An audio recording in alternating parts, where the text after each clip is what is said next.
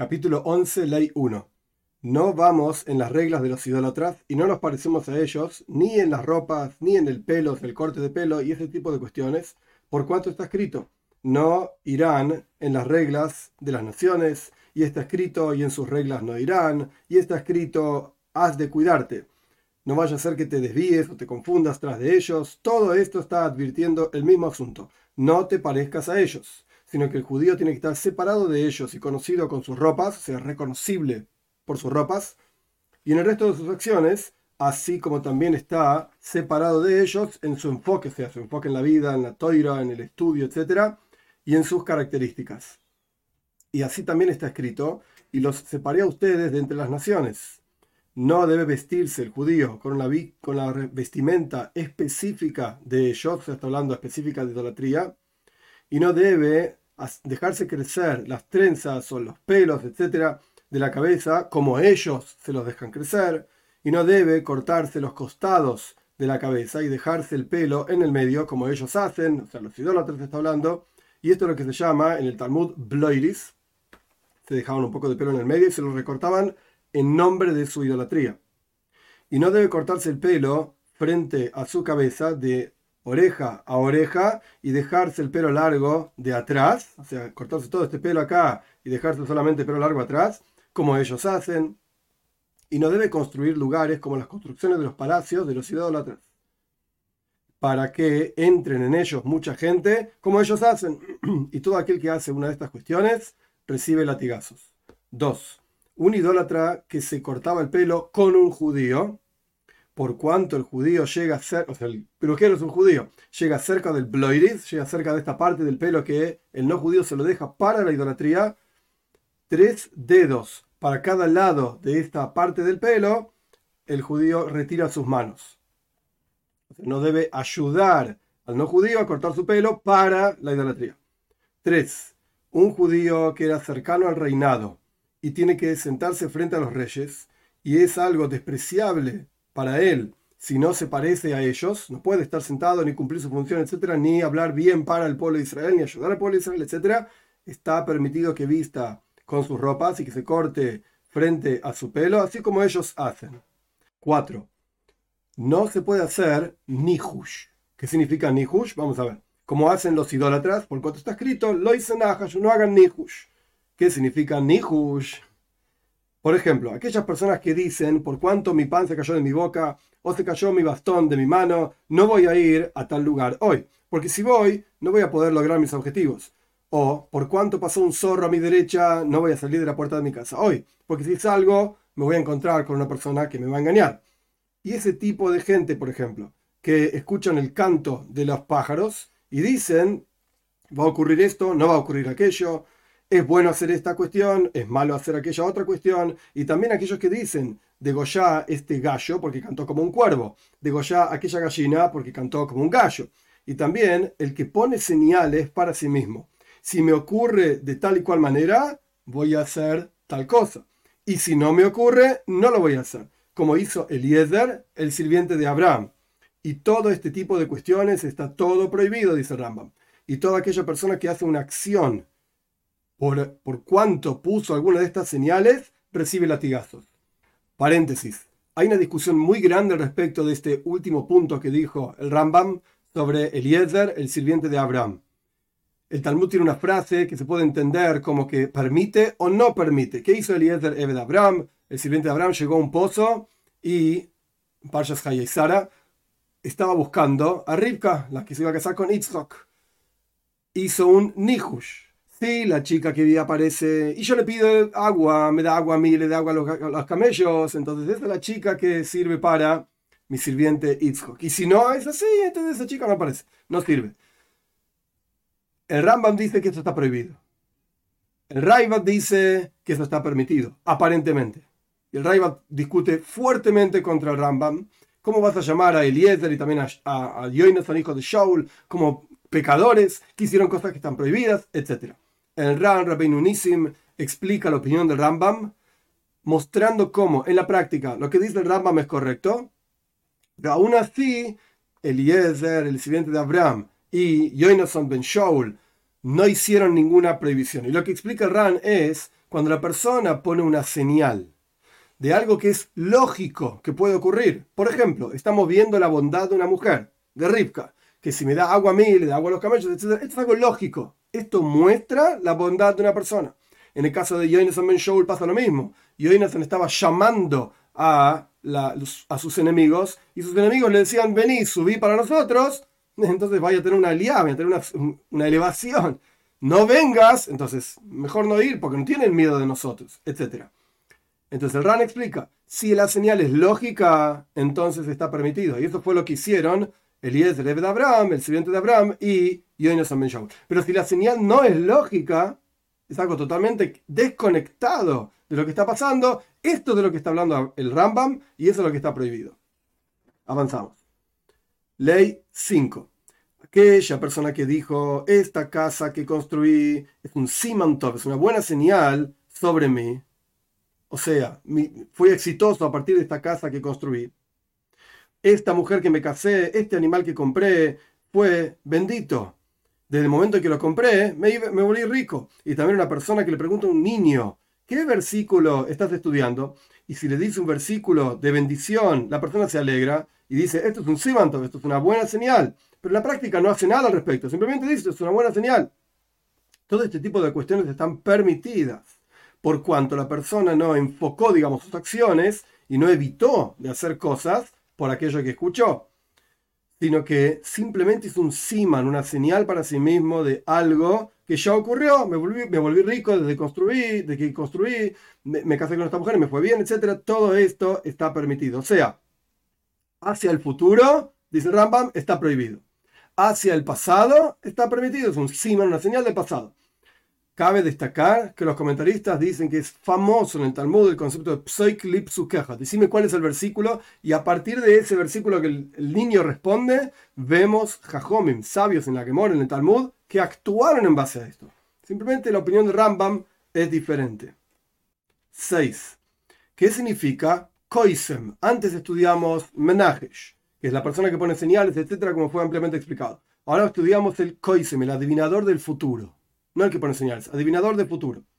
Esto es una persona que hace una acción de alguna de las acciones, alguna actividad determinada, para entrar en un trance y que se libere su pensamiento de todas las cosas que están a su alrededor en el mundo, al punto tal que la persona dice cosas que van a ocurrir en el futuro. Y va a decir, esta cuestión va a pasar o no va a pasar, o que diga que es adecuado hacer de esta manera, o cuídense de aquello, hay koismim, hay adivinadores del futuro que usan arena o piedras, y hay quienes se prosternan en la tierra y se mueven y gritan, y hay quienes observan un espejo de hierro o un espejo de vidrio y dicen cosas, se imaginan cosas y dicen cosas del futuro. Y hay quien carga un bastón en su mano y se apoya sobre ese bastón y golpea sobre ese bastón hasta que se libere su pensamiento y habla. Y esto es lo que dice el profeta en Oishea, capítulo 4, versículo 12. Mi pueblo en maderas preguntan y en su bastón que le dicen el futuro, por supuesto. 7. Está prohibido hacer koisem, está prohibido hacer adivinación del futuro, por un lado, y está prohibido preguntarle a un koisem, a este adivinador del futuro, algo. Solo que el que pregunta a este adivinador le damos latigazos rabínicos, latigazos por rebeldía. Pero el que hace la adivinación propiamente dicho, si hizo una acción de todas estas cuestiones que mencionamos en la ley anterior, o cualquier otra parecida, recibe latigazos. Por cuanto está escrito, no se encontrará en ti aquella persona que pasa a su hijo, etc., o que hace koisem ksamim, o sea, hace este tipo de adivinaciones. 8. ¿Qué significa meoinen? La palabra oina está relacionada a la palabra tiempo. Meoinen es una persona que calcula tiempos es decir, en las palabras del Rambam, aquellos que dan momentos y dicen con astrología, tal día es bueno, tal día es malo, tal día es apropiado hacer esta cuestión, este trabajo específico, este año determinado, este mes determinado es malo para tal cosa. Esta es la definición de Meoinen según el Rambam. 9. Está prohibido calcular estos tiempos, a pesar de que la persona ni siquiera hizo una acción al respecto de esto que calculó, simplemente lo calcula, está prohibido, sino que cuando la persona hace saber estos tiempos falsos que los tontos les parece que son palabras de verdad y palabras de sabiduría, todo aquello que hace esto por la astrología, entre paréntesis, el Rambam tiene una opinión muy fuerte contra la astrología, de que son tonterías en forma plena y absoluta. Cabe destacar que hay otros sabios que no lo consideran algo totalmente inválido, sino que está prohibido buscarlo, pero existir existe. Entonces, volvemos al texto de Rambam. Toda persona que hace una acción por la astrología o enfoca su vida, su trabajo, etc., o su andar en ese momento específico que fijaron en el texto del Rambam, está la palabra Hoibre Yashomaim, que es una expresión tomada de un versículo que significa los astrólogos. Pero ¿por qué Hoibre Yashomaim? ¿Por qué se llaman así los astrólogos? La palabra Hoiber significa partir, cortar como los astrólogos que cortan, entre comillas, del cielo en diferentes formas y dicen que tal porción del cielo tiene esa manera, tal porción del cielo tiene la otra forma, etc. Por eso se llaman Hoibre y Ashomaim, los que cortan, entre comillas, el cielo. Entonces la persona que hace por esto recibe latigazos, como está escrito, lo hice hoy en uno, calculen estos tiempos. De la misma manera, los magos, traducción literal, Oigesesainaim es los que agarran a los ojos, los que, los que engañan a los ojos y hacen parecer frente a los que ven que está haciendo alguna acción maravillosa, algo raro, diferente. Pero en realidad no lo hizo. Esto es parte de la prohibición de Meoinen, el que calcula los tiempos y recibe latigazos. 10. ¿Qué es un Hoiber Hover? Traducción literal, un encantador. Encantador no solamente de animales, sino encantador que dice un encanto. Alguna frase, como vamos a ver que el Rambam mismo lo define es una persona que habla cosas que no tienen, no, no pertenecen a ningún lenguaje de ninguna nación y no tienen absolutamente ningún contenido. Y piensa en su tontería que esas palabras sirven al punto que dicen un encanto determinado, al punto que dicen que el que dice de tal manera frente a una serpiente o frente a un escorpión no va a ser dañado. O el que dice así y hasta a un hombre no va a ser dañado de aquellos, existen aquellos que toman en sus manos en el momento en que están hablando una llave o una piedra o este tipo de cuestiones, está todo prohibido. Y el Hoiber la persona misma que hace, dice estas palabras y hace esto, y toma en sus manos, es interesante que el Rambam especifica la acción, toma en sus manos algo o que hizo una acción con sus palabras, Incluso si mostró con el dedo, indicó con el dedo, señaló con el dedo, recibe latigazos. Por, por cuanto está escrito, no se encontrará en ti, etc. Hoiber, Hover, una persona que hace estos encantos.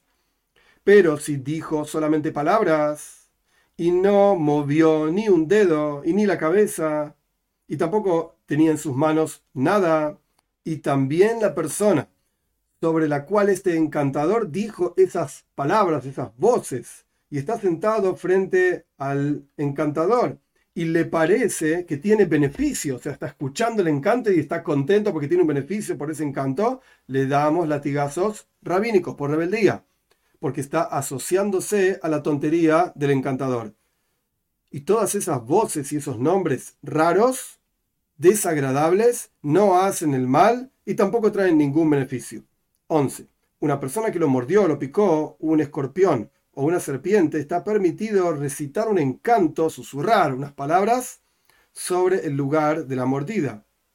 Incluso en llaves, que no se pueden decir tonterías, en este caso está permitido para calmar a esta persona y fortalecer su corazón. Y a pesar de que este encanto no tiene absolutamente ningún beneficio, por cuanto esta persona está en peligro, porque lo mordió una serpiente, un escorpión, le permitieron nuestros sabios para que no perturbe tanto su mente. 12. Una persona que dice un encanto, susurra algo sobre un golpe, sobre una, lastimadura, y dice un versículo de la Torá. Eso es lo que susurra sobre la lastimadura. Y también una persona que le lee algún versículo a un niño para que no se asuste. Y una persona que deja, pone un Sefer Toira un libro de la Torá, Otfilin, lacterias sobre un niño para que duerma. No solamente que esto es parte de Nihush y Hoiber, o sea, tomar señales de algo para que pase esto, para que no pase aquello, o de aquellos que dicen encantos, etc. No solamente que está mal, sino que son parte de aquellos que niegan en la toira, porque ellos están transformando las palabras de la Torá en curaciones para el cuerpo y no son sino curaciones para el alma, por cuanto está escrito en las palabras de la Torá en Mishlei, el tercer capítulo, el versículo 22, y serán vida para tu alma. Pero una persona sana, antes estábamos hablando de alguien enfermo, que utilizamos la Torá para cuidarlo, esto está prohibido. Pero una persona sana que lee versículos y salmos para que lo protejan, el mérito de la, lectura y lo salven de sufrimientos y de daños, esto está permitido. O sea, si está sano lo protege, pero si está enfermo, la Torah no es cura de nada. 13.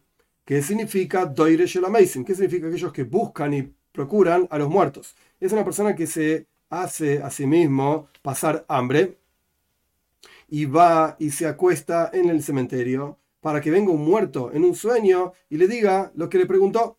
Y hay otros que visten ropas conocidas y dicen cosas, o sea, palabras conocidas por ellos, y ofrecen incienso conocido por ellos y duermen solos para que venga un muerto fulano y les, les charle, les relate cosas en un sueño. En general el asunto es todo aquello, el que, todo aquello que hace una acción para que venga un muerto y le diga algo, recibe latigazos. Por cuanto está escrito, no se encontrará en ti, etc. Y aquel también que busca a los muertos. 14. Está prohibido preguntarle al que hace el oiv, que esto fue explicado en los capítulos anteriores, o al que hace un idoini. O sea, no solamente la persona que trabaja de eso, sino el que va y lo busca, pregunta, ¿puedo hacer esto? ¿No puedo hacer esto? Etcétera. Por cuanto está escrito, no se encontrará en ti el que pasa, etcétera. Y al que pregunta, al que busca, al oiv y al idoini. Surge entonces que aprendiste que el Baal hoy, la persona que hace esa ceremonia de hoy, o la persona que hace la ceremonia de Doini mismos, ellos reciben skila, ser apedreados. Y la persona que pregunta a ellos es una advertencia y le damos un latigazo por rebeldía, latigazos rabínicos. Y si la persona actúa en base a lo que ellos dicen, recibe latigazos. 15. Un brujo recibe apedreado, skila, pena de muerte, siempre y cuando hace una acción de brujería. Pero una persona que engaña a los ojos, como un mago, por ejemplo, y es aquel que muestra que hace algo pero no lo hace, el Talmud trae el ejemplo de una persona que está recogiendo zapallos, parece que está haciendo eso, pero no lo está haciendo, recibe latigazos por rebeldía, latigazos rabínicos. Porque esta prohibición que está escrito respecto del brujo está dentro de la prohibición que ya mencionamos muchas veces, no se encontrará en ti aquellos que hacen moiles, etcétera, etcétera, y aquellos que hacen brujería, esta prohibición, dice Rambam, es una prohibición que puede llegar a una pena de muerte en un juzgado terrenal y no se recibe latigazos por una prohibición de esta forma, porque hay una pena muchísimo más grave. Por cuanto está escrito, no dejarás viva a ninguna bruja, y esto por supuesto incluye brujos también, es la misma cuestión. Entonces, en conclusión, el mago, el que engaña, está dentro de la prohibición de Meoinen y ese recibe latigazos. Pero en este caso, el brujo está dentro de otra previsión y recibe skila, ser apedreado. 16. Todas estas cuestiones son mentiras y falsedades y con ellas confundieron los idólatras de, de antaño a las naciones de la tierra para ser atraídos tras de ellos, tras la idolatría de ellos. Y no es apropiado que un judío que son sabios, expertos, se proyecten, digamos, en esas vacidades y tonterías. Y tampoco piensen en sus corazones que eso tiene algún tipo de utilidad, por cuanto está escrito, porque no se encontrarán nahash, o sea, estos que ponen señales, etcétera, en Yaakov, y tampoco kesem, aquellos que adivinan el futuro, etcétera, en Israel. Y está escrito porque las naciones aquellas que vos vas a heredar o que vos vas a echar de la tierra de Israel, ellos escuchan a Meoinenim, los que ponen tiempos, Koismim, los que adivinan el futuro, y vos no sos así, dice la toira. Y toda aquella persona que cree en estas cosas y este tipo de cosas, y piensa en su corazón que son verdad y que son sabiduría, pero la toira las prohibió, no son sino tonterías y son personas de los tontos, o sea, aquellos que piensan que ah, es verdad, pero la toira lo prohibió, son tontos y son aquellos que les falta inteligencia y están dentro del grupo de mujeres y niños que no tienen una comprensión clara. No es que las mujeres no tienen comprensión clara, sino que están dentro de la gente que ni siquiera es educada, etcétera, etcétera. Pero los que son sabios y los que tienen una comprensión perfecta, pura, saben con pruebas claras que todas estas cosas que prohibió la toira no son palabras de sabiduría, sino que son vaciedad y son totalmente inválidas. Y se proyectaron tras de ellos aquellas personas que les falta inteligencia y se apartaron de los caminos de la verdad por causa de esas cosas. Y por esto dice la toira, cuando advierte sobre todas estas cosas totalmente vacías, tomen tie y Mashem uno tiene que ser íntegro, perfecto, con Dios, tu Señor.